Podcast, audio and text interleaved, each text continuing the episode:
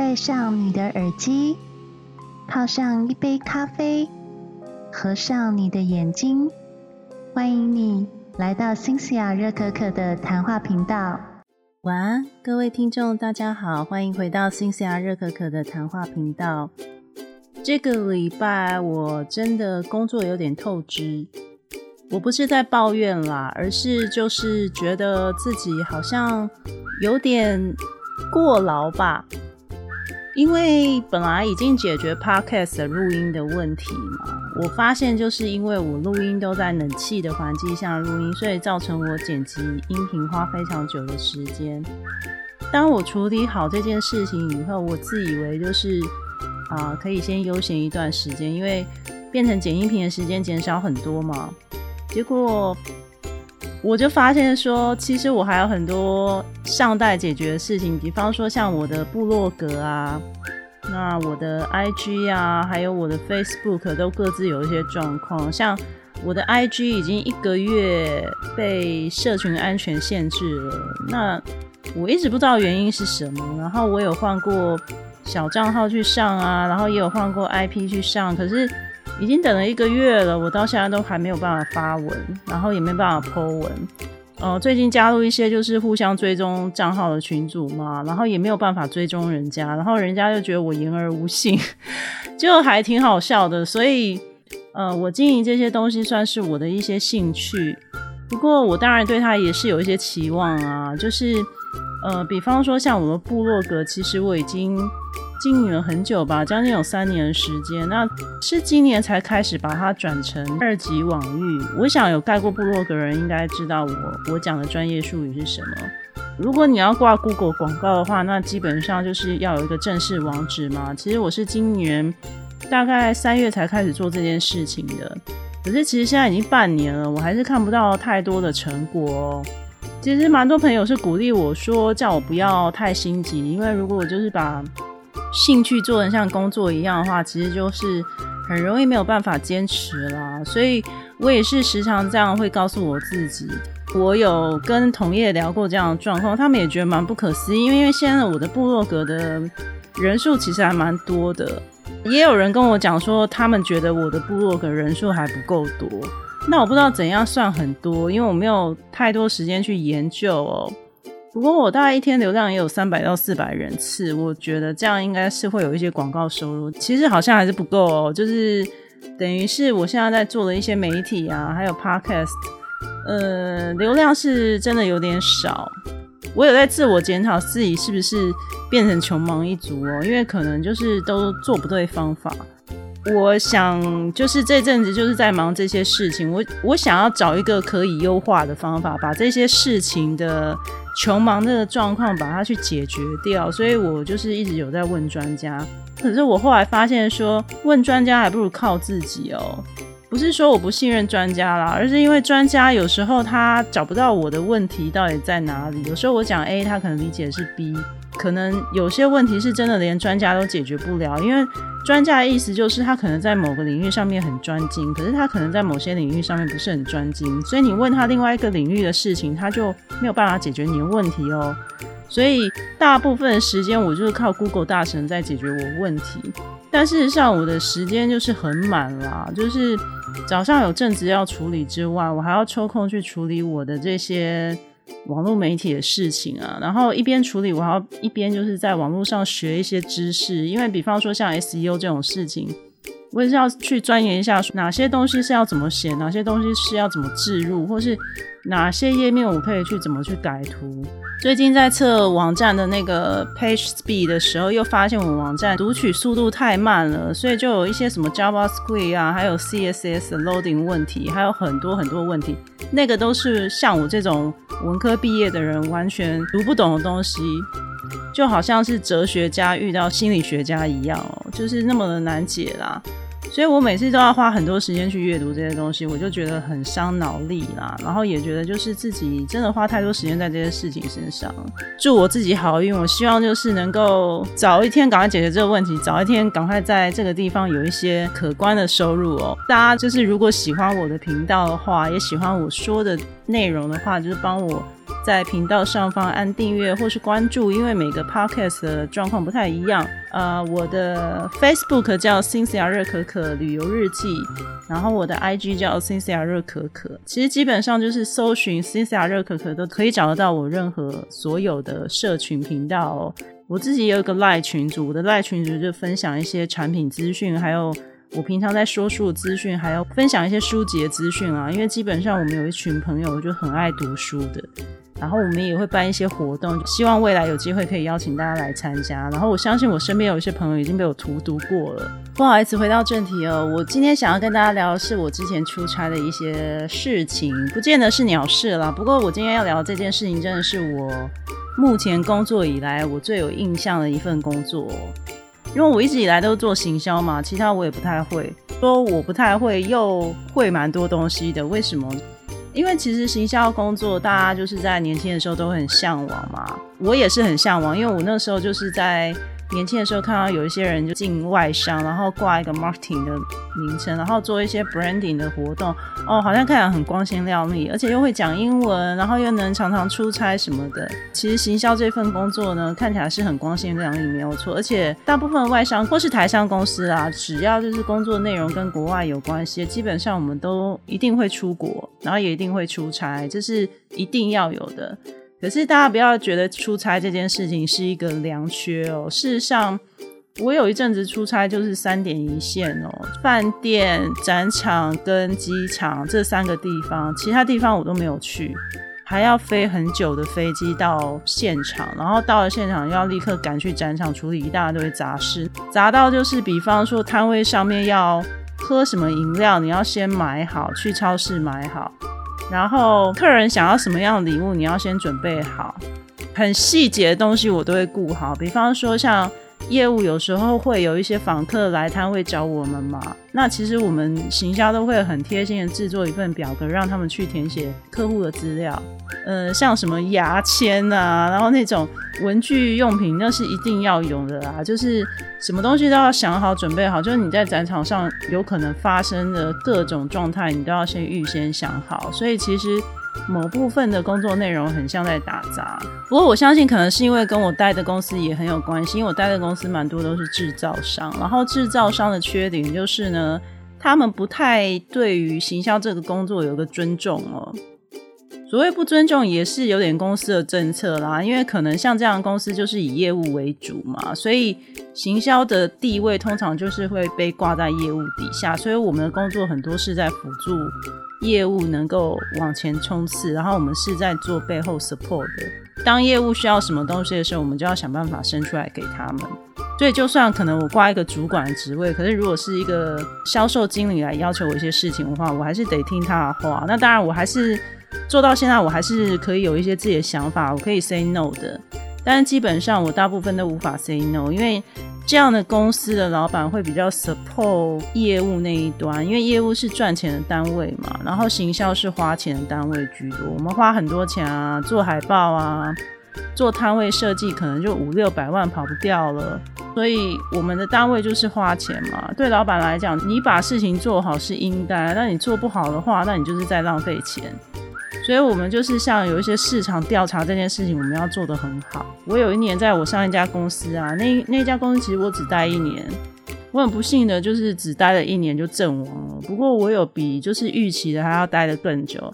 这家公司就是在细致啦，那基本上我家住的离细致还挺远，我上班要花将近一个半小时的时间，因为我家就是住在天母这边嘛，靠近阳明山的山脚下。好，我知道大家又要觉得我是天荣人，我要先说明一下，我不是。我们家就是很普通的那种老式公寓啊，非常非常普通啊。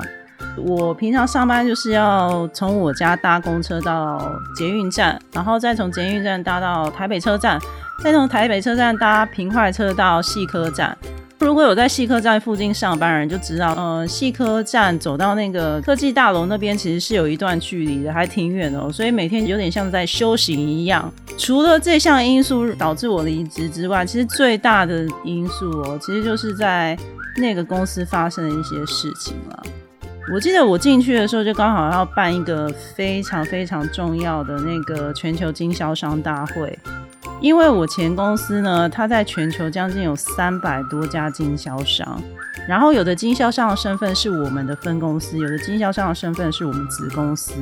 这些经销商对业务来讲是非常重要的客户，也是伙伴。所以这家公司它历年以来就有一个，我不知道该说是陋习还是良习哦。我觉得是陋习啦，因为这个活动就是经销商大会嘛，那经销商大会照理来讲集中在一个地方一起办，可是这个活动好像每一年就越办越大。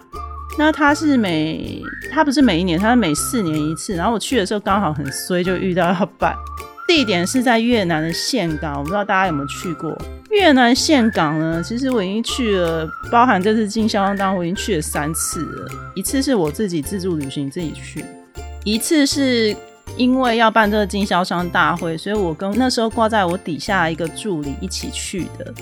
再来一次就是实际办经销商大会的那个时候。所以我对岘港已经腻到一个不行，不太想再去。而且那个地方对我来讲，每次去就会想到这份工作。现在想想还好，有那家公司给我这么强健的训练，导致于我现在遇到什么事情都觉得没什么。呃，因为我们那时候就是要集合大概全球三百多个经销商到越南岘港的悦榕庄。悦榕庄它是世界蛮有名的一个五星级饭店的集团哦。呃，我们的工作就包含客人来到机场之后的接送，安排他们在饭店的消费服务，他们要吃什么，他们要去哪里做 SPA，他们要在什么时候打高尔夫。因为我们是五天的活动嘛，其中有两天会安排他们就是当地的旅游，所以安排他们怎么旅游，然后安排他们的一些作息那些事情，听起来好像很轻描淡写，对不对？哦，no，大概就是因为我已经熬过这一段，所以我讲的非常清淡。这些事情呢，以前这家公司是给外包给公关公司去做的，可是因为以前发生一件弊案。就是那个公关公司自肥，所以后来那时候我们的那个老板就下令员工自己办就好了。可是殊不知这些经销商已经被胃口养得很大了，就是吃过一次甜头以后，下一次再换我们办的时候，就会想要住更好嘛，想要用更好嘛，想要享受更好的。那我们公司那时候就是业务就对于这些客户就有点予取予求啦，反正就是他们要求的事情就会要求我们行销要办到。那个时候，行销部门只有我跟那个助理，然后那个助理其实熬得非常久。一方面来讲，其实他也算是一个很有耐心的一个助理；二方面呢，他是老板介绍进来的，所以他是有一点裙带关系。方面，他也算我的前辈，因为我是比较晚进来嘛，然后他已经在那间公司三年了。总之，这个展呢，就是我跟那个男的两个人办而已，就我们两个人，真的就两个人在办这个三百多人经销商大会。那他有多难呢？他就难在，呃，一刚开始在接机这个时候嘛，我们不仅仅要记哪些人是在 international terminal 下，哪些人是在 one 下，哪些人是在 two 下。然后我们还要跟饭店协调几点几分要去接这些客人，有的客人可能是下午一点到，有的客人有的是下午三点到，我们要细到把每个人的上飞机时间跟下飞机的时间，还有他中途转机的点，还有他这个班机有没有可能延误，这些细节我们都要想到。我们还要记录每个人的护照号码跟他们的所有资料。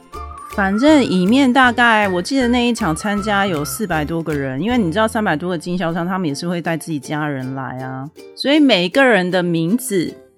last name、first name、护照号码，还有他什么时候搭飞机，什么时候转机到哪个 terminal，然后他转机到 terminal 是哪班飞机，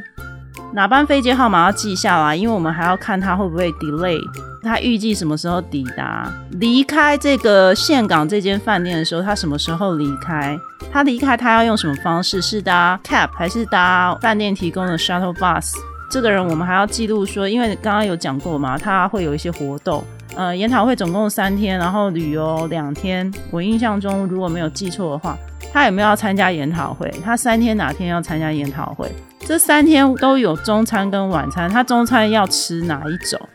晚餐要吃哪一种？早餐就是有饭店的 buffet 嘛，所以那个不太需要记录。午餐又要看有的人是吃素还不吃素，还是他是哈拉，还是他是 kosher，他是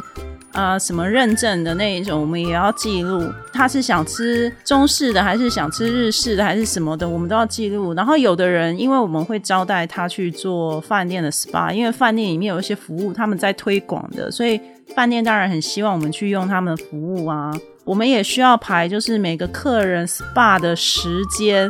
你知道就细到很夸张。然后因为他们饭店还有一些是按摩师的时间，不见得能够全时间配合，因为你也知道按摩可能一次要一个小时到两个小时嘛。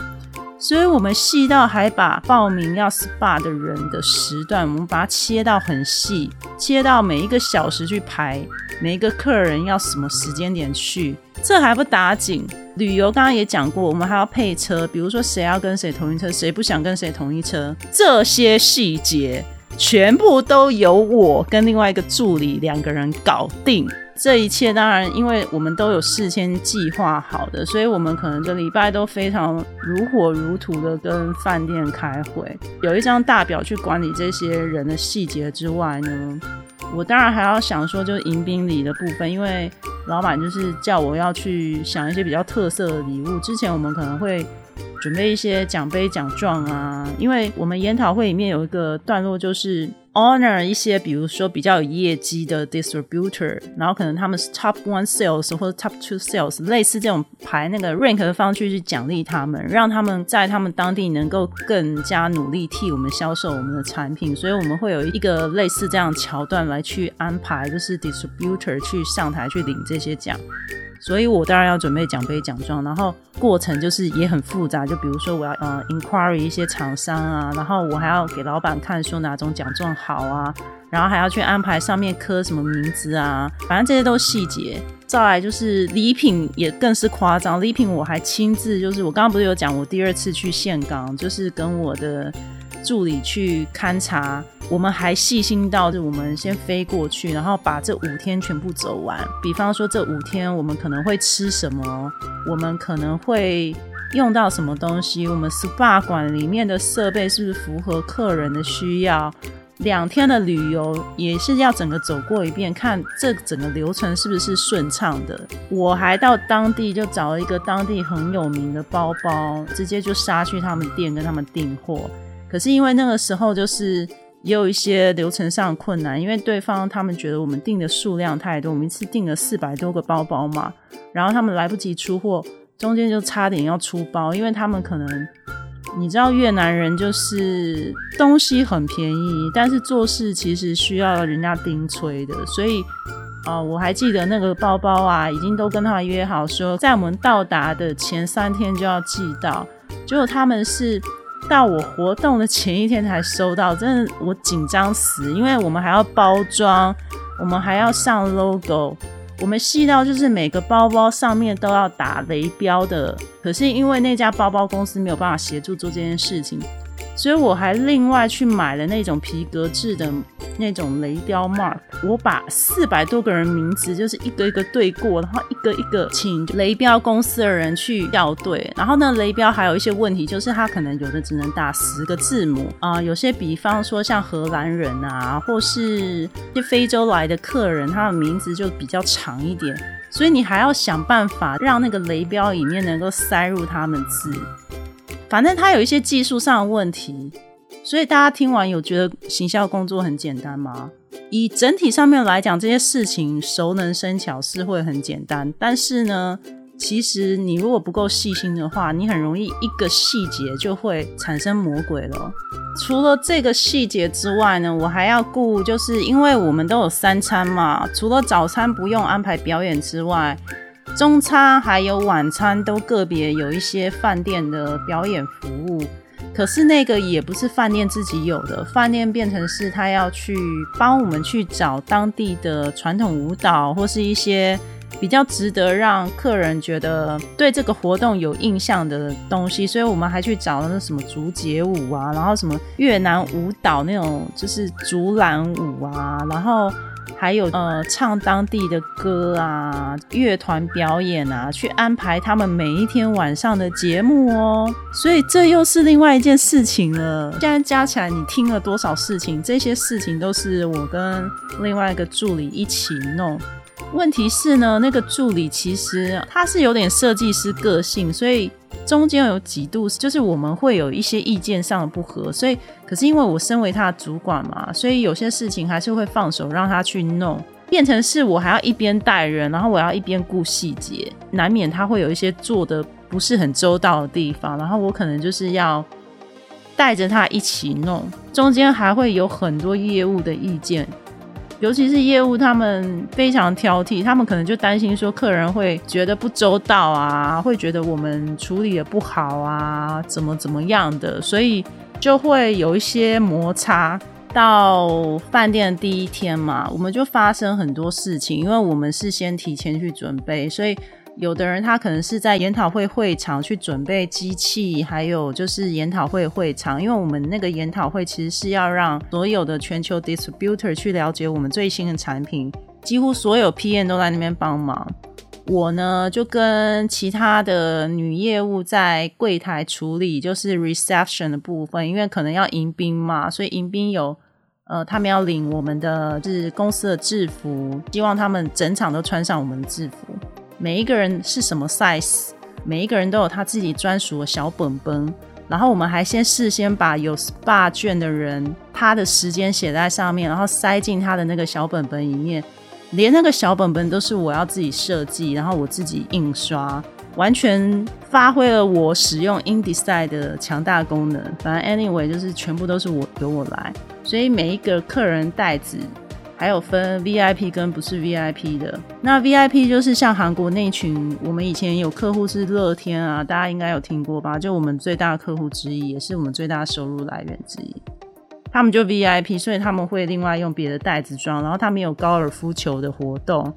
然后还每个人都有一个越南的当地包包。因为后来我买了一个礼品是越南的一个比较特别的包包，很多细节都要顾啦，所以。人一来的时候，哦，那个真的是忙翻天了。就是每个人去顾客人，然后你还要就是招待他拿包包。更妙是，我们事先排好那些 SPA 行程，都还是会有人一直陆续跑来问我说，他想改 SPA 行程怎么办？比方说，有的人他明明就跟你讲出来一点可以，可是可能到现场他忽然说，哦，一点我好累，我想吃完饭休息一下，我三点再去做 SPA。隔三点十八的时间，maybe 我们就给其他人 book 走了。事前规划其实因为都是有在计划当中，所以虽然很辛苦，有很多细节要顾，可是呢，就还是这样一个一个克服的。我觉得比较崩溃是现场的一些突发状况，真的非常多。我刚刚讲的那些状况，比如说吃饭就跑来问你说他不想吃鸡肉，他想要吃牛肉，或是有的人就说。他这餐不吃，有没有可以帮他换别的餐点，或是有一些特别的要求啦？真的是蛮多。然后因为我是主办人嘛，所以所有问题就会冲着我来。最让我觉得辛苦的是，因为那个时候我是一个女生先去嘛，其他当然就是。大家都有自己分配好的房间的人，那我在那间公司其实算是比较菜鸟，因为才刚进去，大家都跟我不熟，感觉很孤单啦。因为其实说真的，就是从头到尾，我的角色就是一直在配合业务，可是业务一直在过程一直不断的 push 我，push 我，而且我们那个公司的成员大家都很年轻，所以讲话非常直接，有时候是到很没有礼貌的那个状况。他们就是已经习惯对行销这个职位的人大呼小叫，所以有时候我一个点没做好，就会被他们整个拿出来大肆批判。比方说，我可能只是请他们帮忙贴个贴纸或怎样，他们就会直接呛你一句说：“我在忙，不想帮你。”或是这种事情不是你应该要做的吗？你自己去弄，会很直接这样跟你回呛。在那么辛苦的过程当中，然后你的同事又这样对你的时候，其实。你心理压力会蛮大的。那我刚开始都还是忍耐，可是后来真的有点崩溃，是因为有一个韩国客人的翻译跟我同一间房间。那个韩国的客人呢，他其实会讲中文，那他也是那群韩国团里面唯一会讲中文的，因为。他的出现是因为要帮助那些韩国人跟我们去做对话嘛。可是他一来他就给我下马威，他就先问我几岁。后来他发现我年纪比他大，韩国人好像很注重称谓这件事情嘛，他们其实会先问你的年龄，确定你是叫姐姐还是叫妹妹。如果你是叫妹妹，他可能就用比较平辈或是对晚辈的方式跟你讲话。那如果他发现你是长辈，他可能就会会用长辈的方式跟你讲话。可是问题是，他很聪明，他知道我在那边是服务他们的角色，所以他从一住进去开始对我提出非常多的需求。我可能同时在忙展场的事情，或者在忙活动的事情，他就会同时扣我说，他想要在饭店吃饭，能不能帮他拿早餐进去饭店让他吃？或是半夜的时候忽然想要喝个酒，就跟我说，你能不能去外面帮我买瓶酒回来？类似这样无理的要求。然后甚至就是他们有一个韩国主管，好像跟里面一个主管中间闹脾气，说临时要回去，在半夜的时候把我直接挖起来哦，就问我说：“你明天能不能帮我安排一台计程车，让我主管从这边坐飞机回去？”这样子类似的大大小小事情，跟他同一间房间，我就加倍觉得很痛苦，因为外面工作已经忙都忙不完，所有业务都冲着我来，回到自己的房间还不能好好的休息。还要服侍这个大小姐，我那时候就是整个身心压力非常之大。因为行销这个工作还有一点很重要，就是你真的抗压性要非常强，因为同时有很多压力会朝着你来，老板会找你，你同事会找你，别的部门的人也会找你。这个活动也一样，因为我们有很多活动是要跟饭店配合，所以像饭店的负责这个活动的一些主办人就会一直来找我，不同人一直来找我，有不同的问题。又同时，业务又会把客人问题丢过来，什么我刚刚讲 SPA 卷的问题啊，什么什么的。然后老板也会找你，他就会看到什么问题，就会说：“哎，这里没做好，那里没做好，全部都是你一个人要承担，完全找不到人帮忙。”因为大家都说有他们自己的事情，像业务就会说我要顾客人啊，PM 就会说我要顾产品，我要顾研讨会报告啊。但事实上，他们能做这些事情，都是我们业务帮他们整个撑起来的。那你问我那个助理去哪里了？他管不动啊！就中间可能就是他也也很忙啦。其实他也是 PM 那边有什么帮忙，他就帮忙去装机器什么，也是做一些劳力活，算是有点叫不动。然后而且很多细节，因为是我比较了解，所以变成我自己跳下去做很多事情哦。中间这个活动呢，就是好几度，我真的就是快要崩溃，非常想要回国，因为一直不断的有客户的抱怨，然后业务抱怨，很多人的抱怨，但是当然也有好的回馈啦，也有人说哦，我们准备的地方很好啊，餐点很好吃，活动很好玩，也是有这种正面回馈。可是那个时候我在那个场合感受到的很多是负面回馈。甚至到最后看到我出现，就在背后稀稀疏疏那种，其实那种感受很不好。就明明就是人家闽南语说做到流汗，被人家嫌到老暖 那种辛苦的感觉啦。我回到台湾之后啊，其实我哭了好几天。我其实就是压力撑不下去，因为我甚至还有同事啊还赌博，哎，他们私下赌博，称我什么时候要走。因为就是做我这份工作，上一个女生她撑不到半年就走了，也是因为办这个展的关系，然后接受到很多我们公司内部同事的压力，然后她受不了那个压力，然后她离开了。所以我这个工作在我进去之前已经换掉三个了，流动率非常高。然后其实我在办这个活动之前，我也跟我老板提出问题啊，我说。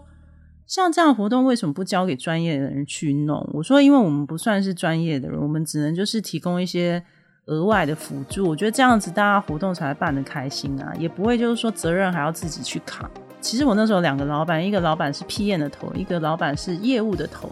所以两个人是各怀鬼胎，各自有各自的立场。然后我就像是夹心饼干，一下子听这个，一下子听那个，不知道听谁的。那个时候业务的头算是我的主管，因为业务的头算是比 PM 的头还要早进来，PM 的头还是会听业务的头。但实际上我的结构上面我是要挂在 PM 那边了。但是我从一进来那个 PM 头就没再管我，因为他自己知道他底下带的这些人全部都走掉，可是他又不想自己扛责任。所以他宁可跟老板讲，说是这些人自己走掉的。可是我还没有因此离开哦，我还没有因此离开。因为我那时候就觉得，也不是哪一家公司都有这个机会办这个活动。因为你想想，你一个人能够办到三百多人场，而且是你一个人在撑，那个助理他当然也有帮忙，可是大部分都是我在规划。我那时候觉得人是无极限的。办完这件事情，我才发现我还真的无极限，我连这种场合都 handle 得了了，那应该没有别的场合我 handle 不了。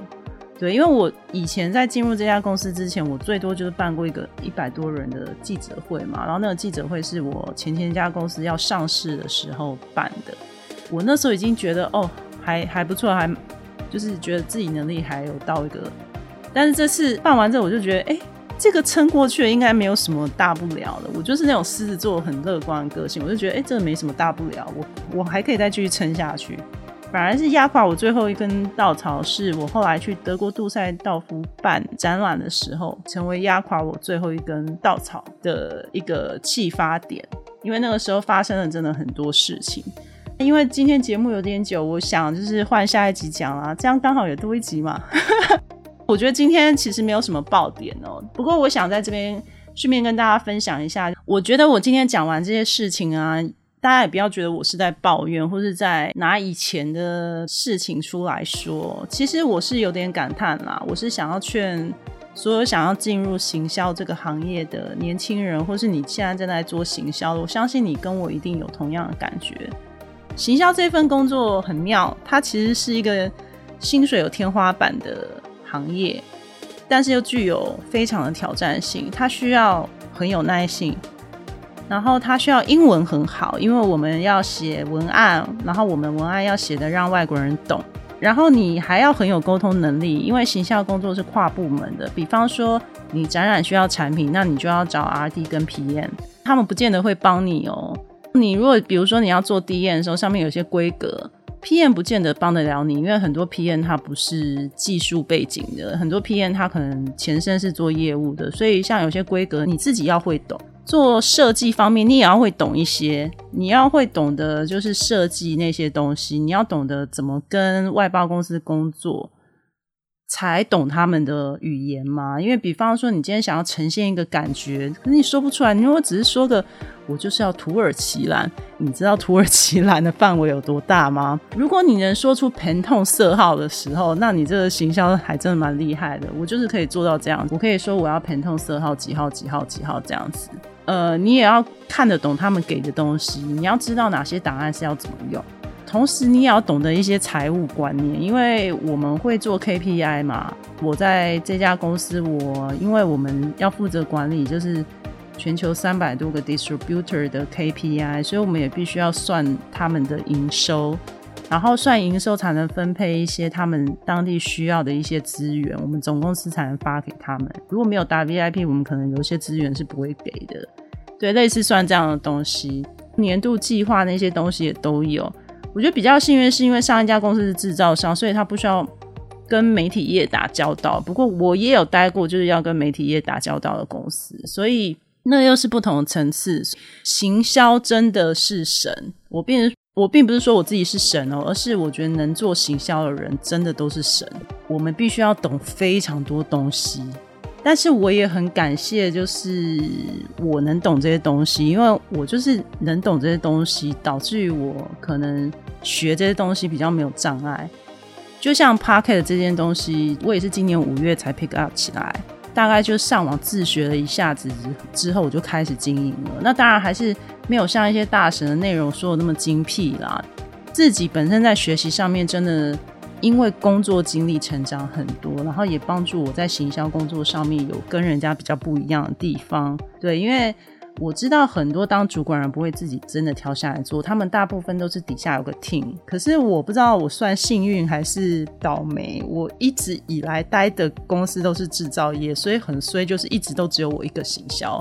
所以我会的东西就会被逼出来要会很多。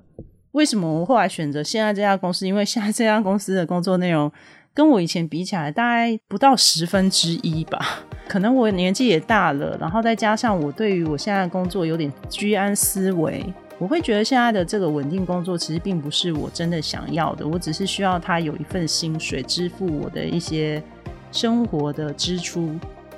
但是我的梦想还是在做我现在在做的事情，以及我的副业。